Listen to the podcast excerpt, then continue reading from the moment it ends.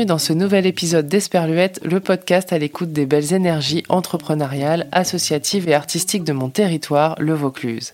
Pas besoin d'être vauclusien ou vauclusienne pour m'écouter, ce podcast c'est surtout une bonne dose d'énergie positive qui va vous inspirer et vous donner envie peut-être de découvrir à votre tour votre territoire. Esperluette est un podcast particulier car vous pouvez y écouter plusieurs formats différents. Interview, plateau thématique et chronique. Pour découvrir tout ça, rendez-vous sur esperluette-podcast.fr.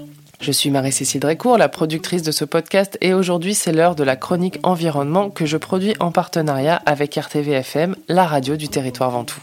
On peut le faire, c'est une chronique qui vous donne des idées éco-responsables et locales évidemment, pour que vous puissiez avancer à votre rythme. Après vous avoir parlé de la gestion de nos déchets et de notre alimentation, on s'attaque à notre habitation et principalement à notre manière de faire le ménage et de consommer l'énergie.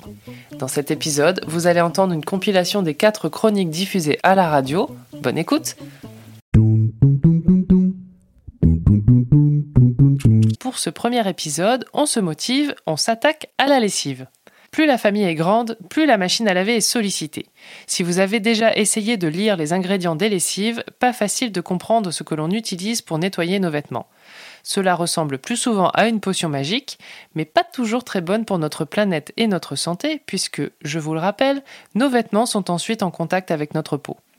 L'idéal, c'est d'utiliser des produits naturels, végétaux, qui pourront se biodégrader une fois rejetés. Il y a l'écolabel européen que vous pouvez retrouver sur les produits, mais personnellement, je préfère maintenant faire ma lessive moi-même. Mais alors, comment reproduire cette potion magique? Il y a quelques années, une amie bien intentionnée m'a offert un livre qui est maintenant mon livre de recettes ménagers et cosmétiques de référence. Ça s'appelle La famille presque zéro déchet de Bénédicte Moret et Jérémy Pichon.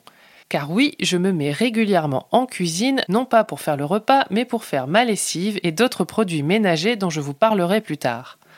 Et finalement, ça m'a permis de me rendre compte que pour faire une lessive, il fallait seulement 4 produits. Du savon de Marseille, du savon noir, des cristaux de soude et de l'eau, auxquels on peut rajouter quelques gouttes d'huile essentielle si on le souhaite. J'ai gardé de vieux bidons de lessive pour les remplir quand je me mets en cuisine et une fois tous les deux mois, je refais la réserve en quelques minutes. En plus de concocter un produit écologique, j'évite de créer de nouveaux déchets en réutilisant mes vieux bidons. Alors évidemment, les premières fois, on a l'impression que c'est moins propre car il n'y a pas une odeur incroyable qui sort de la machine une fois le linge lavé. Mais on s'habitue très vite au fait de ne plus avoir ces parfums chimiques qui n'ont finalement rien à voir avec la propreté de nos vêtements. Pour les ingrédients, des entreprises locales produisent tout ce dont vous avez besoin. Il y a la marque Maison Pinson, distribuée par l'entreprise carpentracienne Relais Vert, ou la marque Comme Avant, qui fait également des cosmétiques et qui est basée dans le 13, Open Mirabeau. Pour le savon de Marseille, l'appellation n'étant pas protégée, regardez bien les ingrédients utilisés pour le fabriquer. Ce doit être principalement de l'huile d'olive. Il existe même des marques de produits ménagers, dont je ne citerai pas le nom, qui jouent sur la réputation du savon de Marseille alors que les produits utilisés sont loin de la recette traditionnelle. Vive le greenwashing, n'est-ce pas? Attention quand même, produit naturel ne veut pas dire sans danger le percarbonate de soude que l'on peut rajouter à la lessive pour les machines de blanc et la soude en cristaux sont irritants. Il faut donc porter des gants pendant la recette et ne surtout pas les mettre en contact avec vos yeux. Dernier conseil, maintenant que vous avez fait votre lessive, posez-vous la question si votre linge est vraiment sale. La technique du je range ma chambre égale je mets tout au panier de linge sale n'est pas vraiment la bonne. Selon l'intensité de notre activité dans la journée, il n'est pas toujours utile de les laver. On les range dans un coin, on les remet un peu plus tard et on les lave quand c'est vraiment sale. Voilà, c'est déjà la fin de la première chronique consacrée à notre habitation. J'espère qu'elle vous aura donné envie de jouer les sorciers et sorcières du ménage pour que votre linge brille de manière plus écologique, car oui, j'en suis sûre, on peut le faire. Cette semaine, on continue le ménage avec la vaisselle et les toilettes. Avant de vous donner de nouvelles astuces pour nettoyer naturellement votre intérieur, voici quelques chiffres de l'étude de l'ADEME, l'Agence de l'environnement et de la maîtrise de l'énergie, et de 60 millions de consommateurs, que j'ai trouvé sur leur page si on faisait le ménage dans nos produits toxiques. L'air de nos intérieurs est 5 à 7 fois plus pollué que l'air extérieur on peut y retrouver plus de 900 substances chimiques. Et nos produits ménagers sont responsables d'une partie de ces substances chimiques que nous respirons, car ils contiennent des substances volatiles. Et en plus de l'air, les substances chimiques que nous utilisons se retrouvent ensuite dans l'eau et polluent aussi les milieux naturels. Alors mon premier conseil, c'est ouvrez vos fenêtres le plus souvent possible, au moins 10 minutes par jour, même s'il fait froid et moche en hiver. Je vous assure, c'est très bon pour la santé. Ensuite, essayez d'utiliser des produits ménagers les moins nocifs possibles, car aucun produit ne peut affirmer qu'il a zéro impact sur l'environnement. Pour les tablettes du lave-vaisselle par exemple, comme pour la lessive, je les fais moi-même. Il y a beaucoup de tutos sur internet. La recette que j'utilise vient de la chaîne YouTube Rien ne se perd ou presque. C'est très simple, il suffit de mélanger la même proportion de bicarbonate de soude, de gros sel, d'acide citrique et de cristaux de soude et quelques gouttes d'huile essentielle de citron. On met le mélange dans les cases d'un bac de glaçons et on laisse sécher. Le lendemain, c'est prêt. Facile, non? Pour décrasser les toilettes, vous savez, pour retirer ce fond assez moche qui rend nos toilettes peu présentables car elles ont l'air toujours sales, mélangez 3 cuillères à soupe de percarbonate dans de l'eau bouillante, versez dans les toilettes et laissez reposer. Après quelques heures, il vous suffit d'utiliser un peu d'huile de coude et le problème devrait être résolu. Si on reste dans les toilettes, pour les désodoriser, trouvez une petite bouteille qui fait spray, mélangez 50 ml d'alcool à 70 avec une quinzaine de gouttes d'huile essentielle de citron, mélangez bien, ensuite ajoutez 200 ml d'eau et le tour est joué. Et évidemment, le produit de base de mon placard à produits ménagers, c'est le vinaigre blanc.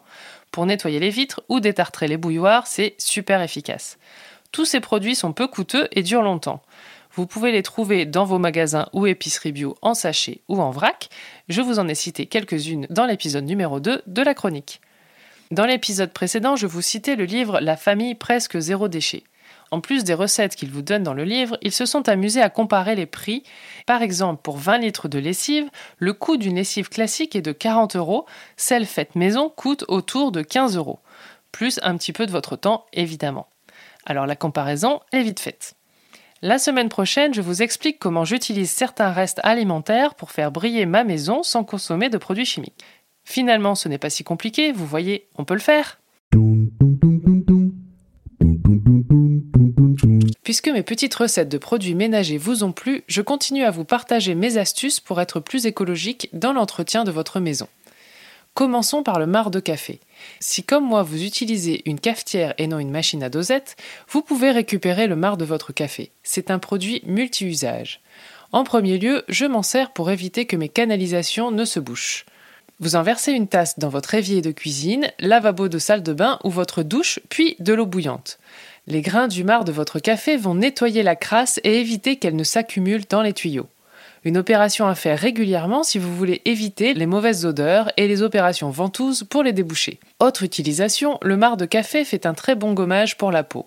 Alors là, c'est du 3 en 1. D'abord, vous avez un bon café à déguster, puis vous allez rendre votre peau plus douce pour enfin laver vos canalisations lorsque vous vous rincez sous votre douche.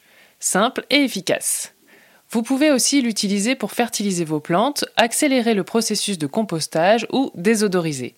Il peut même être récupéré pour y faire pousser des pleurotes. Si si, je vous assure. Pour en savoir plus, allez jeter un œil à la champignonnière urbaine qui s'appelle Comme des champignons. Elle est à Avignon et vous verrez, leurs magnifiques pleurotes rosées vous donneront envie de transformer votre sous-sol en champignonnière. Deuxième aliment que vous pouvez récupérer et utiliser pour nettoyer votre maison, le citron. Régulièrement, je commence la journée par un jus de citron dans de l'eau tiède. Et eh bien avec ces pots de citron, vous allez pouvoir faire un liquide de nettoyage multi-usage super efficace. Versez une bouteille de vinaigre blanc dans un récipient, jetez dedans les restes de quelques citrons déjà pressés, laissez macérer une dizaine de jours, et il ne vous reste plus qu'à filtrer le tout et le mettre dans un vaporisateur. Il désinfecte et est intraitable avec le tartre de votre salle de bain, la graisse sur votre plaque de cuisson ou toute autre surface à nettoyer du sol au plafond.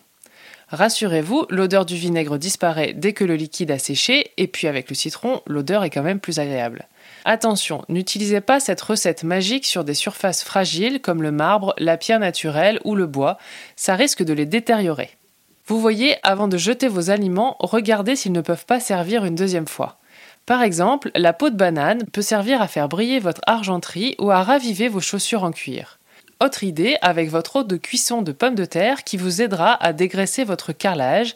Et puisqu'on parle de pommes de terre, cette fois crues, elle peut vous permettre de détacher les traces de doigts sur vos murs ou portes blanches. Et j'ai même lu que l'on peut nettoyer ses vitres avec, mais là, je ne sais pas, je n'ai pas encore essayé. Dernière astuce, si comme moi il vous arrive de faire tomber de la farine en dehors de votre plat quand vous faites un gâteau, récupérez cette farine que vous ne pouvez plus consommer pour la garder dans un petit récipient. Elle vous sera utile si vous renversez de l'huile sur un meuble ou par terre. Vous n'aurez qu'à saupoudrer la farine sur l'huile, la laisser quelques minutes, absorber le gras, et ce sera beaucoup plus facile à ramasser et donc à nettoyer. Voilà pour toutes mes astuces qui devraient vous convaincre de ne pas jeter vos aliments et plutôt de les réutiliser pour nettoyer votre maison. Faire briller son habitation sans dépenser un centime ni abîmer notre planète, maintenant vous le savez, oui, on peut le faire.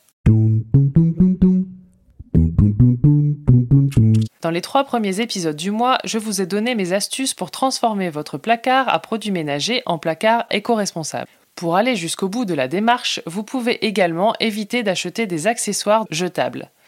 Commençons par les éponges. J'ai fait une petite recherche sur internet. L'éponge que l'on utilise tous les jours pour la vaisselle devrait être remplacée toutes les deux semaines, et celle pour les plans de travail tous les deux mois. Et oui, car après, elle se transforme en nid.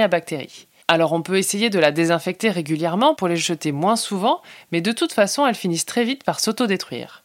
Donc si mes calculs sont bons, si on respecte les conseils d'utilisation, ça fait environ 110 éponges par an, juste pour la cuisine. À raison de 70 centimes d'euros pièce, le budget éponge pour un an est de 77 euros. De mon côté, depuis plus d'un an maintenant, je suis passé aux éponges lavables pour ma vaisselle. J'en ai essayé plusieurs et ma préférence va à celle que j'ai trouvée chez LM Créé avec cœur dans le cœur de ville de Monteux. Ce sont des éponges crochetées avec du fil aux propriétés abrasives. Elles se mettent ensuite dans la machine à 40 degrés. J'en ai acheté deux pour en avoir toujours une propre et grand avantage, un an plus tard, elles n'ont jamais eu cette odeur immonde des éponges classiques. La grande taille coûte 10 euros, donc en plus, vous allez faire des économies. Voilà pour les éponges. Deuxième accessoire que l'on utilise en grand nombre, les essuie-tout. C'est vrai que c'est hyper pratique, on les utilise sans même y réfléchir et on les jette. La preuve, il semblerait qu'un Français utilise 3 rouleaux d'essuie-tout par semaine, ce qui fait en moyenne 34 kg de déchets par an. Contrairement aux éponges classiques, les essuie-tout sont biodégradables. Mais quand même, il a fallu de la matière, des fibres issues des arbres ou, dans le meilleur des cas, du papier recyclé, de l'eau et de l'énergie pour les fabriquer et les transporter jusqu'à nous. Comme pour les éponges, il existe des essuie-tout lavables que vous pourrez jeter, mais cette fois dans votre machine à laver. Réalisés en coton biologique, ils sont doublés de tissus souvent colorés, ce qui les rend plus solides et jolis. LM Créé avec cœur en propose aussi. J'aime bien également ceux de Minos et Merveilles. Chez Minos et Merveilles, justement, j'ai découvert la charlotte à plat. Fini le film plastique ou le papier d'aluminium que l'on pose sur les saladiers pour garder la fraîcheur des aliments. Ces charlottes sont rondes avec un élastique autour pour bien tenir le plat et une nouvelle fois, elles sont très colorées donc elles vont mettre du peps dans votre cuisine. Je vous ai cité ici deux créatrices que je connais mais si vous flânez sur les marchés provençaux, vous allez sûrement croiser d'autres vendeuses ou vendeurs de ces petites merveilles qui vont révolutionner votre cuisine. Avec toujours une préférence pour les petits créateurs et créatrices locaux, c'est dommage d'acheter des produits éco-responsables s'ils viennent de Chine. Une autre alternative au plastique pour emballer vos aliments, le bivrap, un morceau de tissu enduit de cire d'abeille. Personnellement, je l'utilise surtout quand j'amène un gâteau chez des amis pour l'emballer.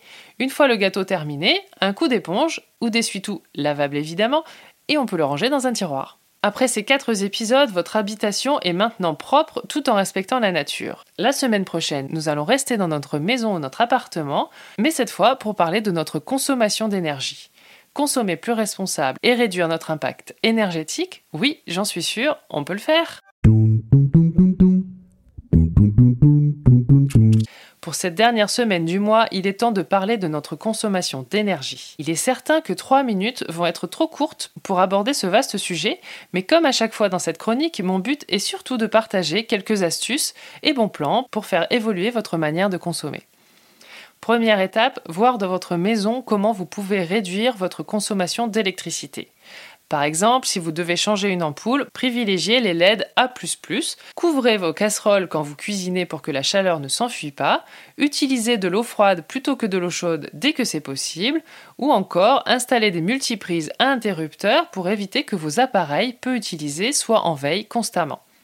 À ce sujet, selon l'ADEME, la consommation annuelle des appareils en veille d'un foyer français s'élève entre 300 et 500 kWh.